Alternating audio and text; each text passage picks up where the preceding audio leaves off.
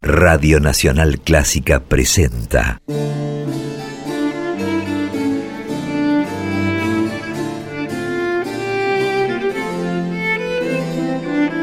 Clásica en La.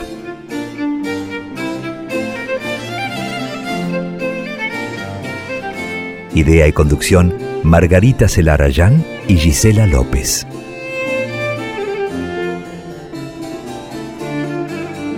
Hola, ¿cómo están? Comenzamos Clásica en la, este programa que desde el año pasado, desde 2020, dedicamos todos los jueves a compartir las trayectorias, creaciones, historias de compositoras y de directoras de todos los tiempos. Somos dos las encargadas de llevar adelante este programa. Yo soy Margarita Celarayán y mi compañera es Gisela López. Hola Gise, ¿cómo estás? Buenas tardes, Marga. Un saludo grande a vos y un saludo a cada oyente de este programa que con esta perspectiva de género en sus contenidos busca, como siempre, aportarles y destacar a aquellas mujeres que han engrandecido y potencian la música clásica desde siempre y también en la actualidad, aunque no hayan tenido prensa, como decimos allí. Esto está cambiando por suerte hoy y Clásica en la, cada jueves en la FM 96.7 o como podcast en Spotify y también en iTunes te da una humilde, diría yo, pero vital pauta de ese cambio que ya es imparable. Empezamos este programa de esta manera, Marga. Sí, Gise, empezamos como siempre con un viaje al pasado para compartir a veces varias historias, a veces una sola, pero siempre con muchísima música. Y hoy elegimos a una compositora para trazar un relato de su historia y por supuesto para compartir algunas de sus obras. Esta historia comienza a fines del siglo XIX en Francia.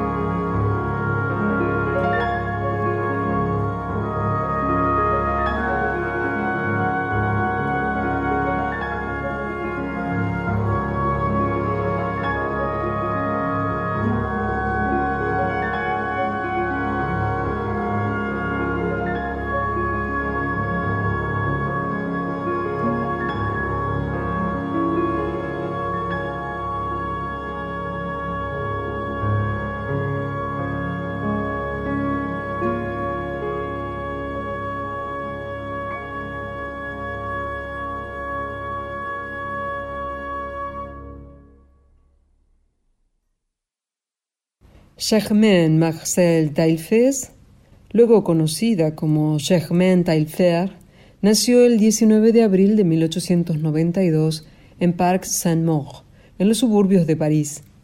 Era hija de Marie Désirée Taillefer y de Arthur Taillefer, que no eran parientes, pero compartían el apellido. En ese matrimonio poco feliz, la madre encontró refugio en el amor de sus hijos y en la música. Ella fue la primera maestra de piano de la pequeña Germaine, que muy pronto comenzó a componer algunas piezas breves. Su padre se oponía tajantemente a que la muchacha estudiara música. Consideraba que entre esa actividad y la prostitución no había gran diferencia. Pero la vocación de Germaine fue más fuerte que cualquier restricción. Con el apoyo de su madre y a escondidas de su padre, en 1904 ingresó al Conservatorio de París, donde pronto se destacó y ganó premios por su desempeño en solfeo, contrapunto y armonía. Esos reconocimientos hicieron que su padre cediera un poco en su negativa a aceptar la decisión de su hija, pero nunca quiso ayudarla financieramente. La muchacha se cobraría una pequeña venganza más tarde al tomar la decisión de cambiar el apellido Taillefer por el más contundente Taillefer. En el conservatorio, Germain conoció a varios jóvenes colegas como Darius Milhaud, Georges Auric y Arthur Honegger. Siguió componiendo y comenzó a vincularse con los círculos artísticos de Montmartre y Montparnasse. En 1917, después de escuchar su obra Jeux de plein air, Juegos al aire libre, Eric Satie quedó profundamente impresionado y la proclamó su hija musical. A través suyo, Germain tomaría contacto con los nuevos jóvenes, un grupo de músicos apadrinados por el poeta Jean Cocteau, que pronto se conocerían públicamente como Les Six, el grupo de los seis.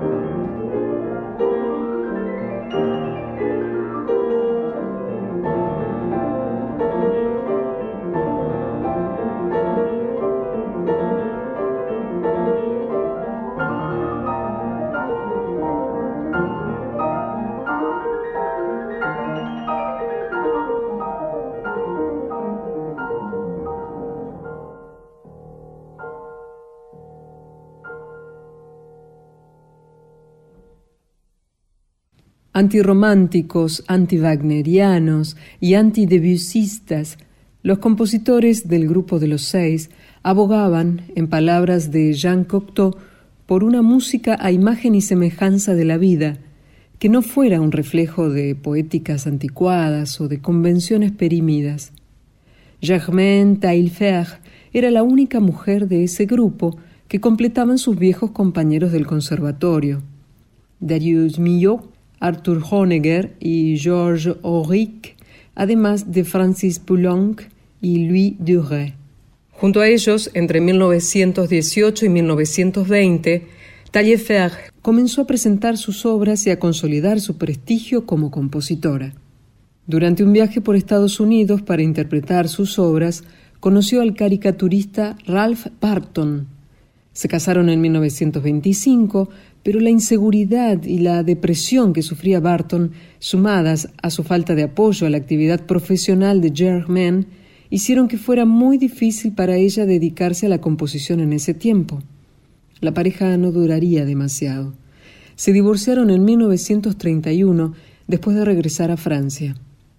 Una de las pocas obras de Taillefer surgidas durante su periodo en Estados Unidos es una de sus creaciones más difundidas, el concertino para arpa y orquesta que tuvo su estreno en 1928 con el célebre arpista Marcel Gdanjani junto a la Sinfónica de Boston dirigida por Serge Kusevsky. Cuentan que en esa ocasión se lo vio al marido de la compositora muy ofuscado, vociferando que no deseaba ser conocido como el señor Taillefer.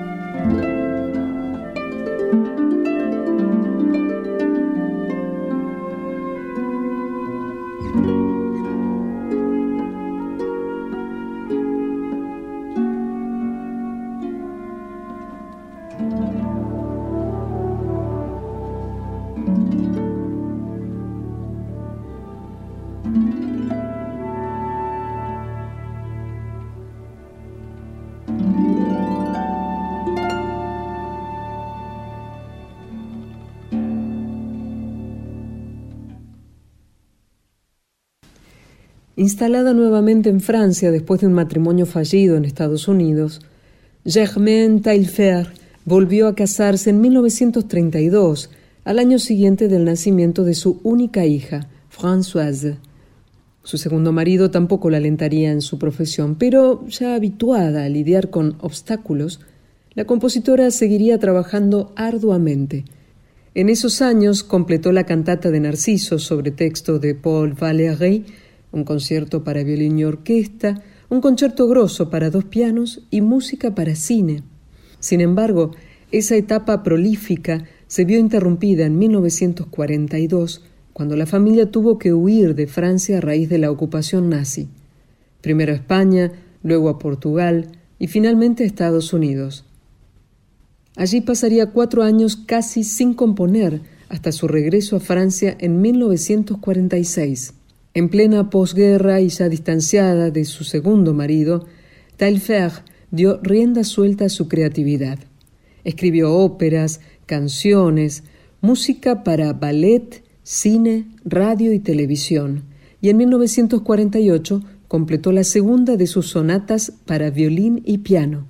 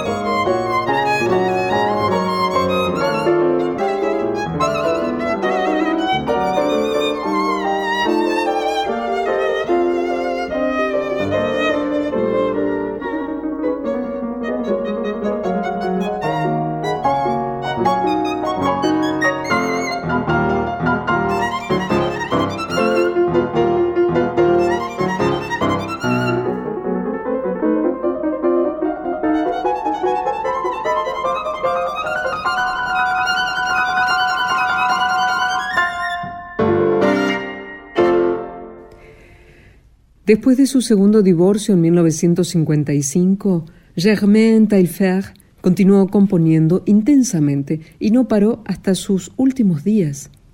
En las décadas finales de su vida escribió óperas, obras de cámara, música para cine y experimentó con el serialismo en su sonata para clarinete. En esos años se dedicó también a la docencia y los apremios económicos la llevaron a trabajar como pianista acompañante en clases de danza, aunque sin dejar nunca de componer. A los 89 años completó su última creación, el Concerto de la Fidelité, para voz y orquesta, a pedido del Ministerio de Cultura de Francia. Falleció poco tiempo después, el 7 de noviembre de 1983 en París.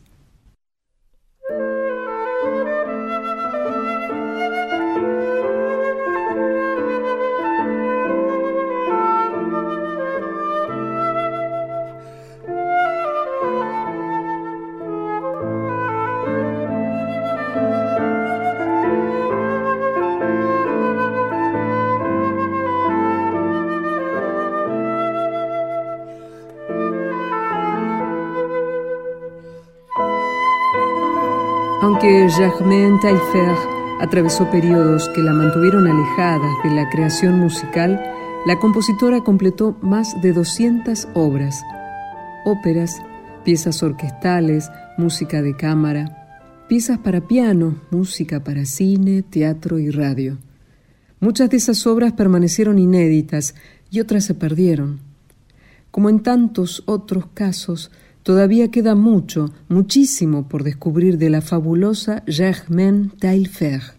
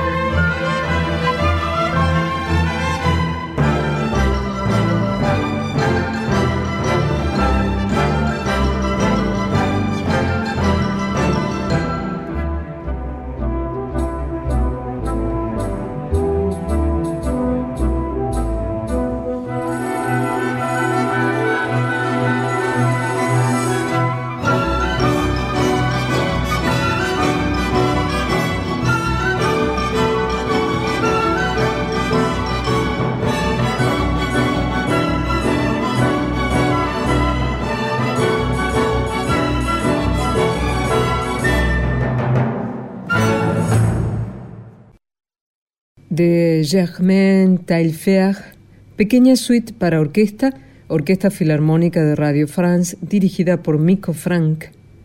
Y antes compartimos también de Germain Taillefer, balada para piano y orquesta, el piano Florian Ulich, Orquesta Filarmónica de la Radio de Alemania, dirigidos por Pablo González. Además, Juegos al aire libre para dos pianos, Mark Clinton y Nicole Carboni. Allegretto del concertino para arpa y orquesta. Nicanor Zabaleta en arpa, Orquesta Nacional de la Radio Televisión Francesa dirigidos por Jean Martinon. Y la sonata para violín y piano número 2. En el violín, Ruth Ehrlich, al piano, Marcia Eckert.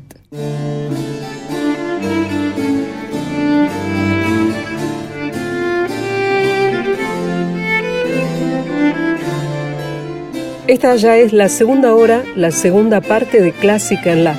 Este programa que con Margarita Celarayán, mi nombre es Gisela López, hacemos semanalmente cada jueves de 18 a 20 a través de Nacional Clásica, la 96.7, esta FM que está situada en la ciudad de Buenos Aires, aquí en Argentina, y queremos compartirte como siempre en este programa la perspectiva de género que le ubicamos a la música clásica para poder presentarte y resaltar, como digo siempre, aquellas trayectorias de directoras de orquesta en el mundo, de tiempos y ahora, y también lo mismo en cuanto a las compositoras, esas creadoras que han pasado muy desapercibidas en el mundo de la música clásica en otros siglos y que nosotras resaltamos buscando música, trayéndote nuevas grabaciones para que conozcas aquella música que está siendo amplificada en este tiempo de caída de paradigmas y de tantos cambios a nivel global.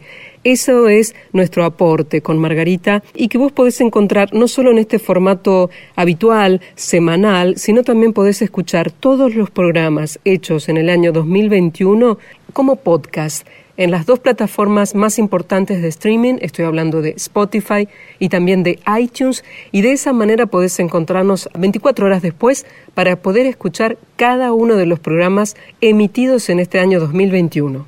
El comienzo de esta segunda hora se lo dedicaremos a contarte algo de la actividad reciente de dos directoras. La primera de ellas, Jian Zhang, oriunda de China, actualmente directora musical de la Orquesta Sinfónica de New Jersey, principal directora invitada de la Sinfónica de Melbourne y directora emérita de la Orquesta Sinfónica de Milán Giuseppe Verdi. Hace muy poco estuvo en Brasil como directora invitada de la Sinfónica de San Pablo y de esta presentación escucharemos de Robert Schumann el primer movimiento de la Sinfonía número 4. El 26 de agosto pasado en la Sala San Pablo en Brasil, la Orquesta Sinfónica del Estado de Sao Paulo dirigida por Jean Zhang.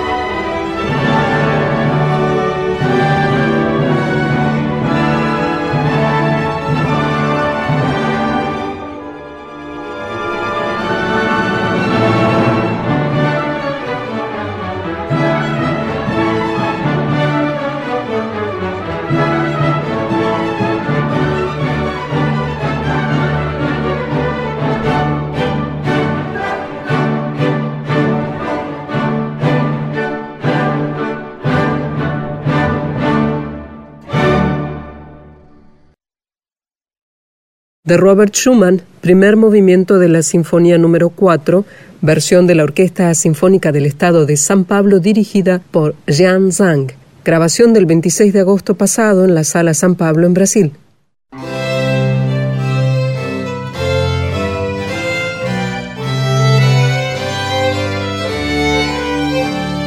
Estamos hasta las 20 en Clásica en La por la 96.7 y recién escuchábamos un registro reciente de una directora de la actualidad, Xian Sang, y ahora seguimos con otra directora de nuestro tiempo que es Carrie Lynn Wilson, una directora que lleva ya casi dos décadas de trayectoria, es canadiense, se formó en Estados Unidos, en la escuela Juilliard de Nueva York, allí se graduó en flauta y también en dirección, Después trabajó como directora asistente de Claudio Abbado en el Festival de Salzburgo y en los comienzos de su actividad profesional fue directora asociada de la Sinfónica de Dallas. Desde ese momento, en los últimos 20 años, Carrie Wilson trabajó con orquestas muy importantes como la Filarmónica de Los Ángeles, la Sinfónica de la Radio de Baviera, la Sinfónica de San Francisco, la Orquesta de la RAI y dedica mucho tiempo de su agenda a la dirección de óperas. Dirigió en teatros muy importantes como la Ópera de Viena, la de Zúrich, el Bolshoi de Moscú, la Royal Opera House de Londres y antes de la pandemia tenía previsto su debut en la Ópera de París, que finalmente no pudo concretarse justamente por las restricciones y el cierre de la actividad, pero sí tiene previsto poder realizar esa actuación, ese debut postergado en la Ópera de París en una próxima temporada. Carrie Wilson fue la primera mujer en dirigir ópera en la Arena de Verona y también en la Ópera de Roma. Una directora con mucha actividad, muy versátil y muy talentosa, que hace poco se presentó como directora invitada de la Orquesta Filarmónica de Sofía en Bulgaria y de esa actuación, a fines del mes de septiembre, vamos a escuchar el segundo movimiento del concierto para violín y orquesta número uno de Max Bruch. El solista es Sergei Hachatrian y junto a él la Orquesta Filarmónica de Sofía dirigida por Carrie Lynn Wilson.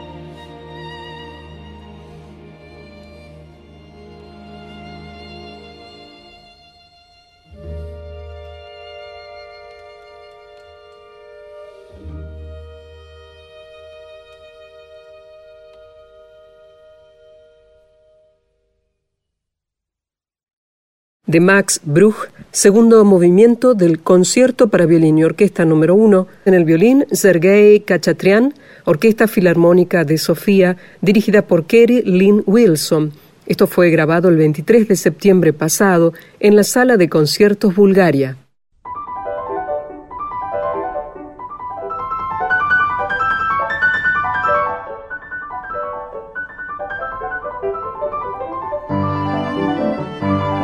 Seguimos en Clásica en La y ahora es momento de un homenaje, un recuerdo a una compositora que falleció hace muy poco. Es Joanna Brusdowicz, compositora polaca, más tarde nacionalizada francesa, que falleció el 3 de noviembre pasado. Joanna Brustowicz había nacido en Varsovia en 1943, rodeada de música porque tanto su madre como su padre eran músicos ella empezó a componer de manera muy precoz. Parece que apenas cuando tenía seis años empezó a bosquejar sus primeras obras. Por entonces ya estudiaba piano, más tarde siguió con sus estudios formales en el Conservatorio de Varsovia, donde se graduó en piano y en composición, y después de egresar del conservatorio a mediados de la década del 60, viajó a París, donde siguió estudiando nada menos que con Nadia Boulanger y Olivier Messiaen. Después completó su doctorado en la Universidad de la Sorbona y en Francia también tomó contacto con la música electrónica, trabajó con el grupo de investigaciones musicales de Pierre Schaeffer y nunca más volvió a vivir en Polonia. Johanna Brustovich vivió principalmente en Francia y por un tiempo también en Bélgica y como les decía al principio falleció hace poco, el 3 de noviembre. Tuvo una actividad muy amplia como compositora y fue una creadora muy ecléctica que incursionó en los más diversos géneros. Completó obras sinfónicas, también conciertos, música de cámara, óperas, también obras electroacústicas. Escribió además música para chicos, para cine y para televisión. De hecho, colaboró, por ejemplo, con la cineasta Agnès Barda en varias películas para las que compuso la música. Vamos a recordar a esta compositora polaca, luego nacionalizada francesa, Joanna Brustowicz, que vivió entre 1943 y 2021. Vamos a escuchar una obra de ella que es La canción de la esperanza y del amor, escrita en 1997 y basada en un poema que se llama Vuelo del escritor polaco Czesław Miłosz, que fue Premio Nobel de Literatura. Escuchemos entonces la canción de la esperanza y del amor de Joanna Brustowicz por Steven Honigberg en cello y Audrey Andrist en piano.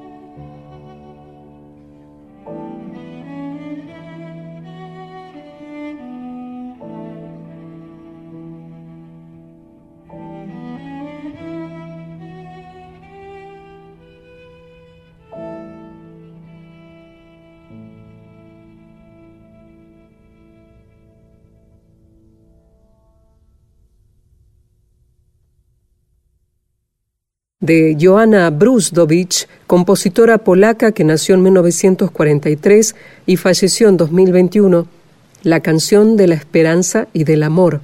Steven Honigberg en el cello, Audrey Andrist al piano.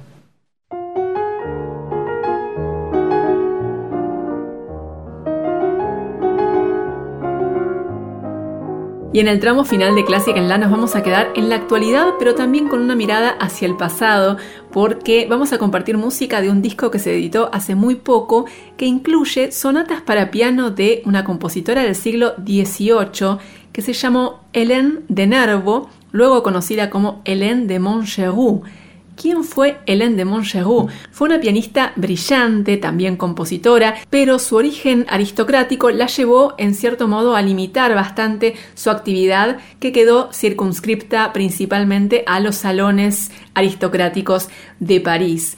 Hélène de Montgeroux nació en Lyon en 1764, fue alumna de Muzio Clementi, se casó con un marqués cuando tenía 20 años y participaba con mucha frecuencia como pianista en reuniones sociales, en los salones de las familias aristocráticas, pero esa actividad quedó drásticamente interrumpida con el estallido de la Revolución en 1789, y ella estuvo en serio peligro, no solo porque era aristócrata, sino porque además había intentado huir de Francia.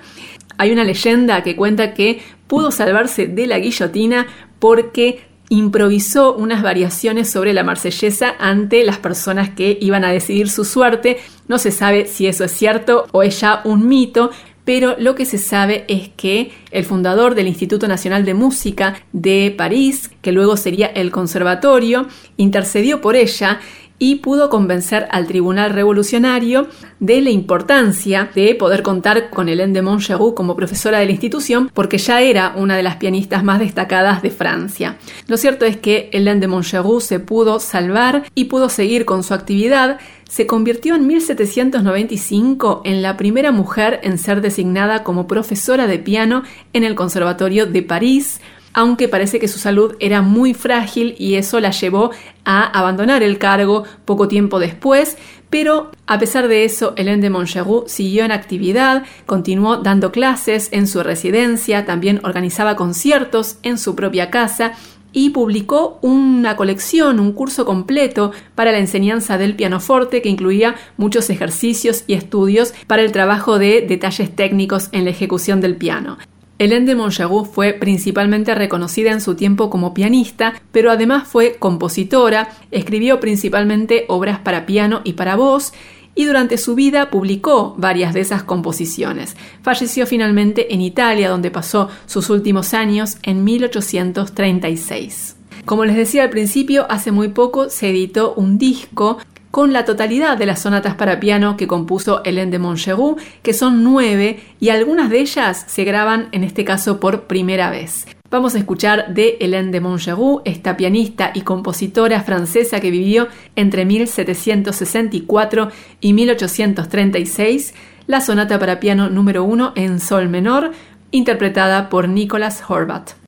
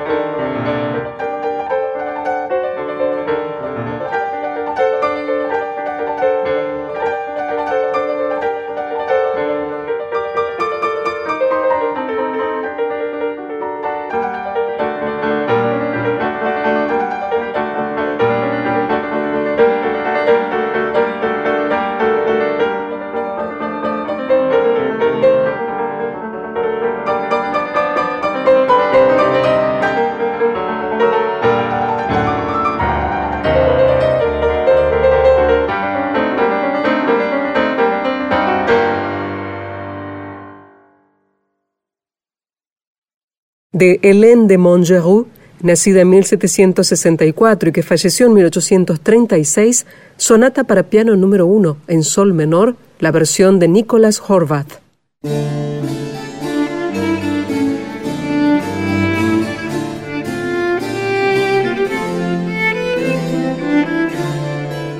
Hasta aquí un nuevo Clásica en La, como cada jueves en dos horas de muchísima música clásica hecha por mujeres, por compositoras y también esos datos, esas informaciones sobre las directoras actuales y también aquellas del pasado, Margarita. Sí, hoy tuvimos en el comienzo, en nuestro recorrido histórico, la historia y mucha música de Germaine Taillefer, gran compositora que se desarrolló en las primeras décadas del siglo XX y en la segunda hora nos instalamos en la actualidad para compartir algo de la actividad reciente de dos directoras, de Xian Sang y de Carolyn Wilson también compartimos un recuerdo, un homenaje a una compositora polaca fallecida recientemente, Joanna Brustowicz, y en el final estuvimos compartiendo material de un disco editado hace muy poco con sonatas para piano de Hélène de Montgeroux, compositora francesa del siglo XVIII. Así que muchísima música como siempre, historias, información, trayectorias y sobre todo un amplio rango que nos llevó al siglo XVIII, al siglo XIX, al XX y a la actualidad.